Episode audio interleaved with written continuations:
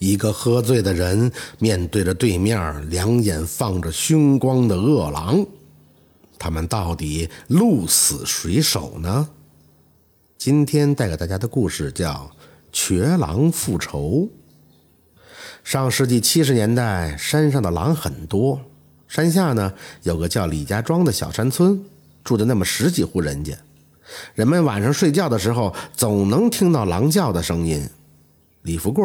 有个孩子叫狗子，这一年狗子六岁了。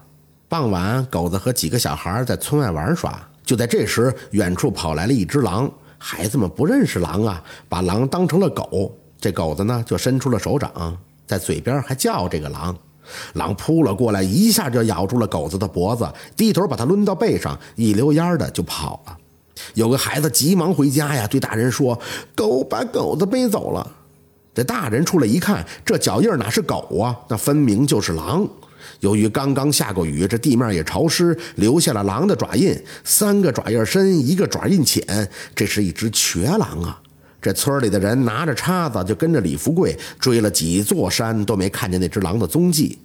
这狗子可是李富贵唯一的孩子，这些天他红着眼睛，像疯了一样满山的寻找，整整找了七天，这狗子愣是一点消息也没有。狗子眼看是凶多吉少了，这乡亲们都劝富贵和他媳妇想开点到了第八天晚上，经受不住打击的媳妇也上吊了。富贵像是被抽了筋一样，天天颓废的在家里边借酒消愁。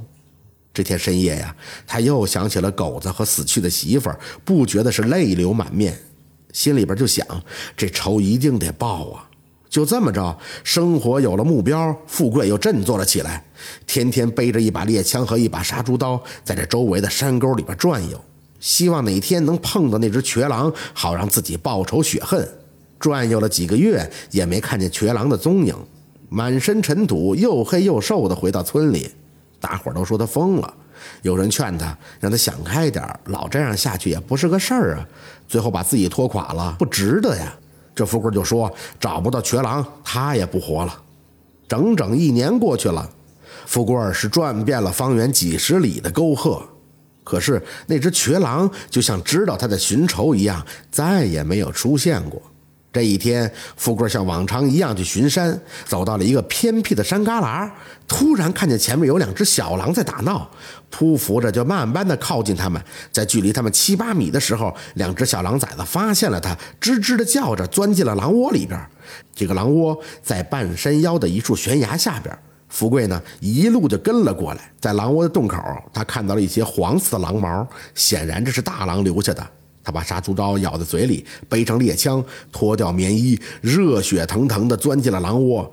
他是抱着和大狼拼个你死我活的心态进来的。在洞口呢，没看到母狼，就抓住了两只狼崽子，用刀直接捅了一只，然后呢，拎着另一只坐在了洞外边，就等着这母狼回来。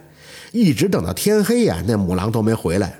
富贵知道，母狼此时此刻一定是在什么地方藏着，偷偷地看他呢。这母狼虽然不露面，富贵也不慌。这只狼崽子在自己的手里头，就不愁对付不了它。又等了一会儿，这母狼还是没出现。富贵在洞口放了一枪，然后将那只狼崽子拎回了村庄。回到了村里，富贵挨家挨户地告诉乡亲们，今天晚上不要出门，他要和那瘸狼一决死战。随后把狼崽子吊在村口那棵大杨树上。明亮的月光下，村里边悄无人声，只有这个狼崽子凄惨的叫声是此起彼伏。大约过了有十多分钟吧，母狼在村口出现了，它朝着月亮深深地嚎了一声，作为对小狼的回应。那天晚上，母狼在村口的土坡上叫着，却始终没有下来。等到天亮以后呢，狼崽子也叫累了，停止了叫喊，耷拉个舌头，歪着头吐的口水，一副半死不活的模样。母狼也不叫了。富贵带着几个胆子大的年轻人，拿着铁叉来到村口的土坡上。他们看到地上母狼留下的爪子印，三个爪子印深，一个爪印浅。哎呀，这只母狼果然就是害了狗子那条瘸狼啊！富贵看着地上的爪印，眼泪一下就流了出来。下午，富贵叫了几个人，把狼崽子拴在村外的一棵小树底下，然后围着狼崽子和小树画了一个圆圈，往下挖，挖了一个一丈多深的陷阱，就等着晚上瘸狼来的时候掉进去。夜晚来临，家家是房门紧闭，几个胆儿大的年轻人和富贵一起拿着铁叉、铁锹，躲在断墙的后边，等着瘸狼的出现。月亮升起来了，狼崽子又开始不停的嚎叫，远处也响起了母狼的回应，那叫声是此起彼伏。可那只母狼呢，就是不肯出来，也不肯进来。第三天早上，小狼死了，反正不是累死的，就是饿死的。这李家庄的灾祸也就跟着来了。母狼开始疯狂的报复，先是村子里的羊群遭到了袭击，几只羊被咬死了。接着是一头毛驴拴在村口也被咬死了。李富贵扛着猎枪藏在村口的土坡边上等着母狼。可奇怪的是，这母狼好像知道他的心思，不到村里骚扰了，而改成野外了。即便大白天单独行走的人和牲口也会遭到袭击。这天晚上，李家庄的李老汉拿着手电筒去村外的西瓜地边看瓜。路过一段废弃的地道的时候，突然这黑暗中窜出了一只野兽，一下子就把他扑倒了。这老汉惊叫一声，跟在后边的儿子也大叫的跑了过来。只感到一股风吹过，什么动物从他两腿之间钻了过去，逃走了。很快，村里的人们都闻讯赶来，看到李老汉的手臂上被狼咬掉了一大块肉，是血流如注。这么多天，难怪人们都找不到这瘸狼。原来他一直藏在村口的地道里呢。一个月又过去了，瘸狼再没有出现。一年过去了，这瘸狼还是没有出现。人们都说呀，那瘸狼死了吧？村里的生活呢，又恢复了以前的作息规律，大家也都慢慢忘记了这回事儿。有一天，富贵去隔壁村里串亲戚，不知不觉呢，就多喝了几杯。回来的时候，天已经黑透了。走在明亮的月亮地儿里，富贵趁着酒兴，还大唱了起来。当走到一个岔路口的时候，他看到这个树下蹲着一个什么东西。仔细一瞅，这个动物耳朵高高的竖起来，两眼睛冒着绿光，正盯着他看，好像在这里等了很久了。这富贵不唱了，酒也一下全醒了。他知道，等待他的那只动物是什么了。这该来的总要来，该去的。也总得去。